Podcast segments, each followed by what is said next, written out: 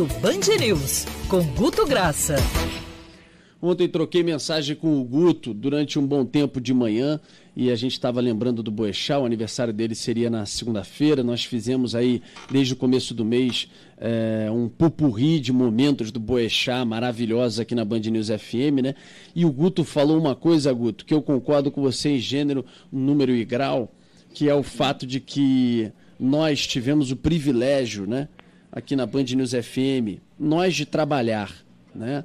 E os ouvintes de é, acompanhar, é, de lidar com o Pelé do jornalismo, né? Eu estava vendo outro dia uma declaração do Zé Paulo de Andrade, que é o nosso âncora aqui na Rádio Bandeirante, e ele falando sobre o prazer e o, a honra de ter trabalhado como repórter é, esportivo, âncora esportivo, narrador, à época do Pelé é, nos campos. Inclusive, participando daquela transmissão do milésimo gol é, do Pelé.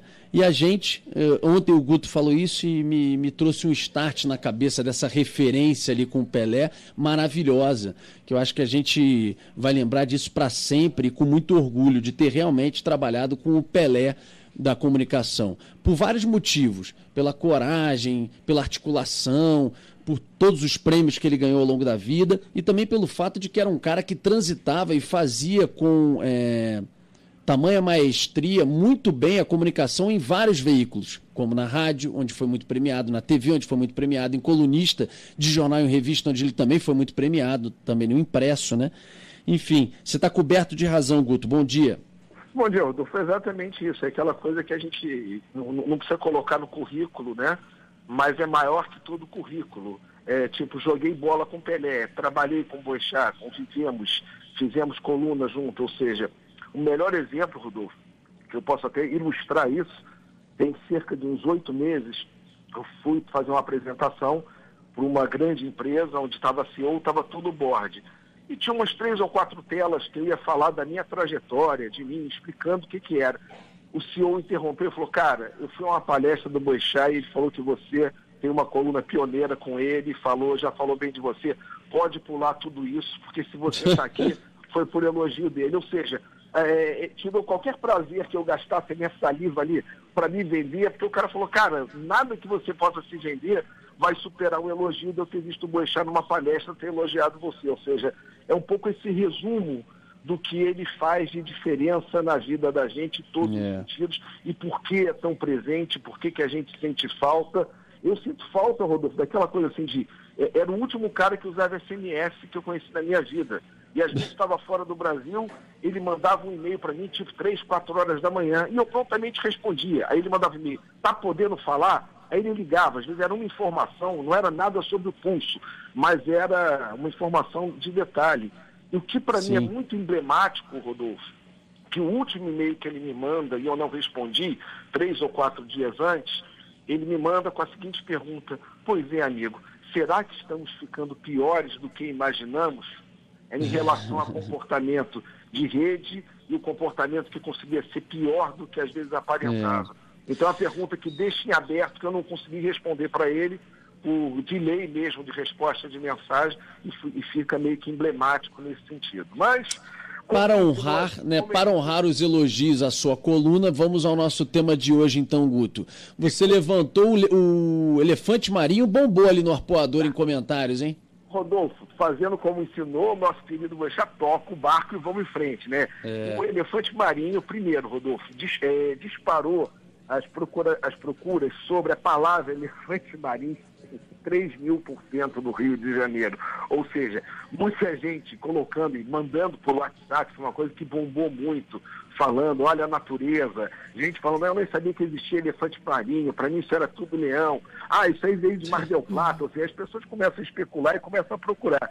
Mas o que teve de mais interessante é que a abordagem do assunto foi mormente leveza. As pessoas uhum. compreenderam. Mormente, hein? Era... Gostei, Guto. Tá Mandou um mormente aí, hein? Tirou onda. É, é, é, Isso daí eu tenho que agradecer ao, ao, professor Gonçalves, Fernando Batista Gonçalves, do Colégio Padre Antônio Vieira, que usava um pouco dessas palavras e às vezes eu, eu fico com esse vocabulário um pouco mais vetusto, mas vamos lá. É, e, só que 20% caía para preocupação ecológica. Mas foi uma coisa, Rodolfo, muito de fenômeno no Rio de Janeiro muito compartilhamento, compartilhamento de, de, dentro de, de, de WhatsApp, ou seja, o Leão Marinho trouxe a praia para as pessoas. Foi uma coisa meio, meio interessante, foi uma movimentação de que todo mundo carioca, meio confinado ou não confinado, receber aquele Leão Marinho foi, foi extremamente bem-vindo. Outro ponto, Rodolfo, é. saindo do, do, do elefante marinho, não do leão marinho, que a gente tem que falar e tem que pensar, que foi a saída do WhatsApp brevemente do, do ar, Rodolfo. Ontem. Uhum. É, é a coisa... instabilidade ontem à tarde, né? Por isso que o Rodolfo estava me ignorando no WhatsApp, então. É. Compensação no e-mail, que ela mandou de e-mail ontem, Guto, respondi todos, mas vai, a instabilidade do WhatsApp. Mas foi uma coisa assim, Rodolfo, que, por que, que aí a gente começa a entender, entendendo os números, a gente entende por que uma pane do WhatsApp é quase que falta de luz, Rodolfo. É quase que falta de luz é. no volume de desespero das pessoas. Exemplo, é entender que 135 milhões de brasileiros usam isso. Que uhum. a, o maior perfil deles, chegando a 60%, é adulto, em torno de 35, 40 anos, ou seja, gente de mercado de trabalho. Né? Ou seja, você está falando de, de, um, de uma, uma plataforma que tem no mundo 30 milhões de mensagens por minuto. Ou seja, as pessoas se comunicam mais por WhatsApp, às vezes, do que por ligação telefônica, né? Ah, é, sem no, dúvida, muito sim. É uma coisa que está presente em 98% a 99% dos celulares brasileiros. É assim, é o nosso paradigma. Ou a gente entende o que é um pouco o WhatsApp para não zombar de uma queda, porque é, assim, é uma plataforma até para negócio, para tudo é, é usado. Só que o desespero ontem foi impressionante para algo tão curto. Não foi uma, foi uma queda de duas horas, Rodolfo. E, e, e, causou um alvoroço nas outras redes que era todo mundo checando e perguntando, né? Enfim, foi, foi algo mundial, mais sentido em na, países como Brasil, Índia, Itália e Reino Unido, pelo menos na resposta de rede social, né?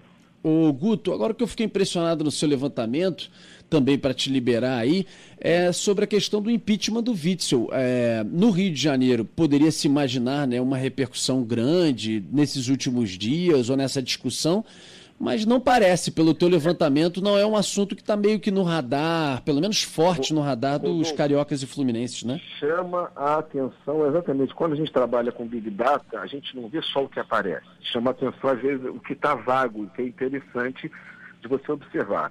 Eu não vou nem comparar com Cabral e Witzel, porque a dimensão do que foi o Cabral, de tempo, de que ele angariou de simpatia, de antipatia, de projeto do PT, não, ele teve tudo uma, tra um trajetório então, uma trajetória.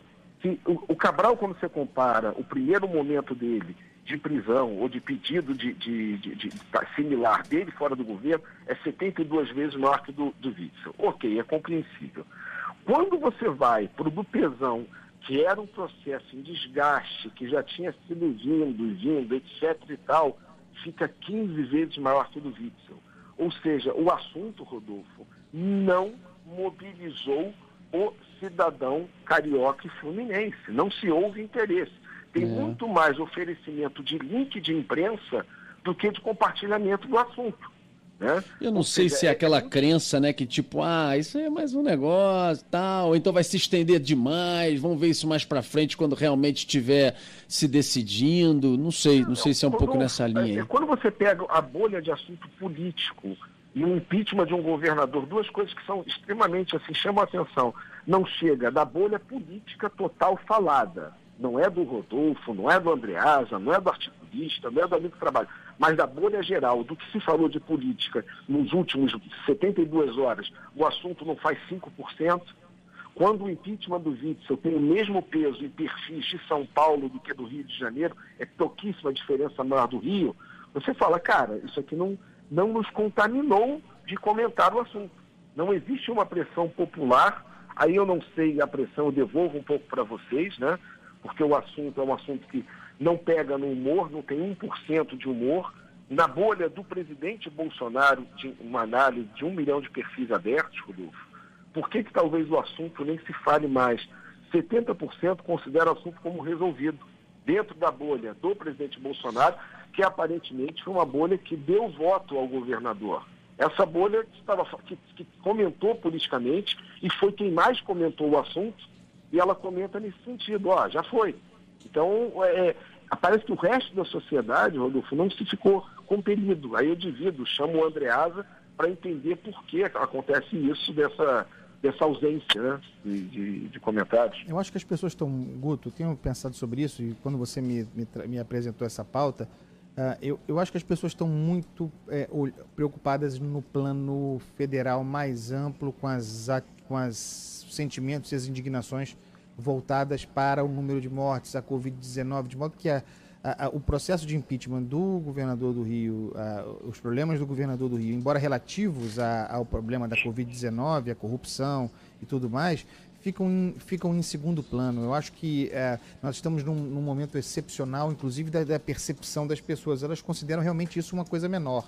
É, como o Rodolfo disse, eu acho que lá na frente, se prosperar uh, o processo de impeachment, se houver um, um, afunilamento, pode ser que se volte atenção para isso. Mas uh, eu tenho a impressão que o, o, o, governador Wilson, nós já falamos sobre isso aqui, né, Guto? Não tem base social. Né? Então ele não tem, ele não tem quem o defenda e não tendo quem o defenda, tampouco haverá quem o ataque. Ele é, um, ele é meio que um limbo político, muito dependente do bolsonarismo, ao qual, do qual se dissociou. Então ele tem uma inexistência política com impacto nas redes. Acho que é por aí, Guto.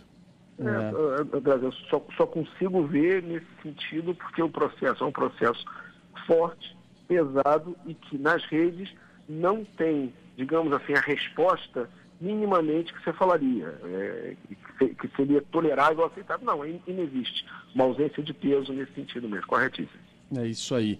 Guto, querido, até quarta-feira que vem, um abraço para você. Abraço, beijo no coração para todos vocês aí. E uma coisa, né, Rodolfo? Viva Ricardo Eugênio Boechat e que prazer que a gente teve de poder ter jogado bola com esse nosso Pelé aí. Enfim, que, que bom. Pior que, bom que eu, eu nunca admiti no ar, eu nunca admiti no ar com ele, mas realmente uma vez lá no sítio, é, no sítio dele de Santo Aleixo, Cara, ele me deu uma caneta mesmo, cara. E ele já tava paradão e tal, não sei o que. Eu fui, eu acreditei num passe dele. Você foi de primeira? Perto, né? Fui de primeira. Eu falei, ah, ele não vai meter essa, né? Ele era meio tosco no futebol, falava isso pra ele. Veio, bicava a bola, jogava com aquela camisa é, presa na cabeça, na careca dele, que ele botava uma camisa presa amarrada atrás, sabe? E aí ele foi, fingiu, tinha um golzinho, eram dois golzinhos e tal. Aí ele fingiu que ia dar o passe pro lado, cara. Eu fui, tava meio escorregadio, cara. Ele deu uma caneta.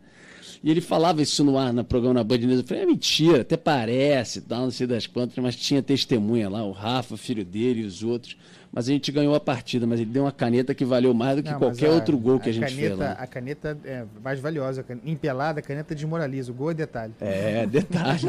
Aí eu chamei ele, eu chamei ele para um aniversário que eu fiz lá com a galera num campo de grama. Ele foi de ônibus. Ele saiu do Leblon, pegou um ônibus comum que ia para Barra e ficou me ligando. Alemão, onde é que é que eu tenho que parar, não sei o quê. Aí ele parou lá perto do campo, foi a pé, chegou lá a pé, suando para jogar futebol. Aí ele jogou na frente, cara, e pior que ele meteu o gol. Todo atrapalhado, ele meteu o gol, cara, ganhou a pelada, chato pra cacete, tipo, perturbando, falando que era o craque, era o mais velho da pelada disparado, era só a galera da minha idade, não sei o que, foi sensacional, grande careca. Outro careca tá indo embora, pelo menos por hoje. Volta na quarta-feira que vem. Até quarta, Guto. Um abraço para você. Guto o Guto foi, já foi embora? Já foi. Já foi. Você dispensou ele, hein, Agatha? Não, não, Você tá com o dedo nervoso.